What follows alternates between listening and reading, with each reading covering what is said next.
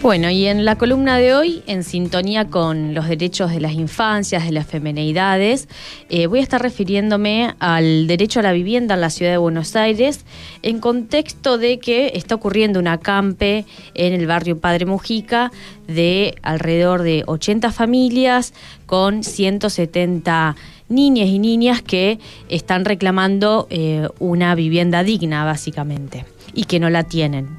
Eh, en la legislatura hay diversos proyectos presentados en torno a las personas que se encuentran en situación de calle. Son proyectos también que, que principalmente son presentados por eh, la oposición en la ciudad, o sea, el Frente de Todos, pero también hay proyectos, por ejemplo, como el de Casielies, que es de consenso federal eh, informes sobre, o sea, son proyectos de pedidos de informes sobre la asistencia que se brinda a las personas en situación de calles. También existe uno de Marubieli en torno a la puesta en marcha del plan eh, de prevención del frío, una preocupación de POCOIC por el censo realizado sobre personas en situación de calles en el corriente año y también un pedido de informe de la diputada Velasco. Eh, esta cantidad de proyectos habla de un tema que no, ha sido resuelto claramente, pero que además tiene muchas, muchas, muchas críticas en, el abordaje de esta problemática que afecta uno de los derechos fundamentales de todas y todos para poder desarrollar nuestras vidas. Y en ese sentido, la Auditoría General de la Ciudad de Buenos Aires publicó hace ya unos meses un informe donde denuncia graves falencias sobre el programa del gobierno porteño Buenos Aires Presente, que es el famoso VAP, que es el programa del cual llamamos cuando un vecino o vecina está en situación de calle y queremos que ayudarlo o ayudarla. Y bueno, entre las falencias que, menciona este informe de la auditoría se encuentra, por ejemplo, eh, las situaciones eh, edilicias en los paradores que no permiten las medidas de aislamiento en la pandemia, en los paradores conviven alrededor de 150 personas, que justamente hay insuficiencias de plazas para toda la ciudad de Buenos Aires apenas hay 1.900 plazas y además que no existen paradores eh, para las personas de la comunidad LGTBIQ. Así que en ese sentido deja por fuera eh, a mucha población, entre ella la población travesti trans, que bueno, que una gran parte de ella se encuentra en situación de calle.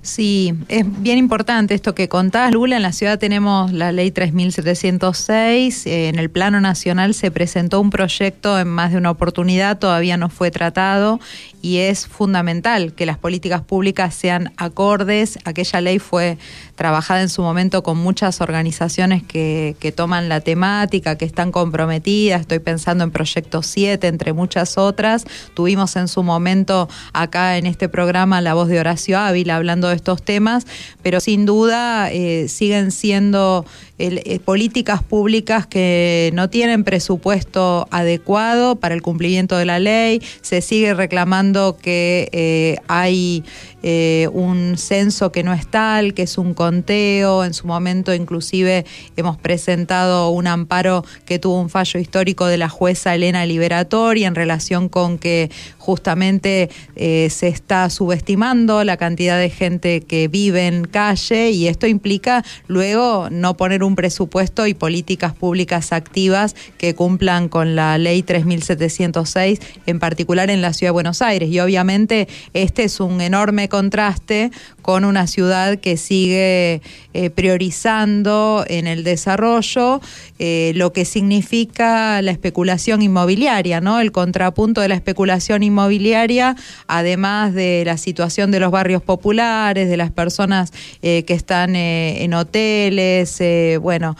muchísima gente en la ciudad de Buenos Aires que también alquila y nunca puede acceder a la vivienda propia también en su expresión más dura son las personas, son las familias en situación de calle. Y bueno, justamente con Lula estuvimos eh, en esta semana visitando esta toma que hay en la, en la Villa 31 que vuelve a, poner eh, sobre el tapete una situación muy grave, en este caso además eh, de estas 100 familias, son casi todas mujeres, jefas de hogar, con muchos niños, niñas, y que hoy están pidiendo una respuesta urgente al gobierno de la Ciudad de Buenos Aires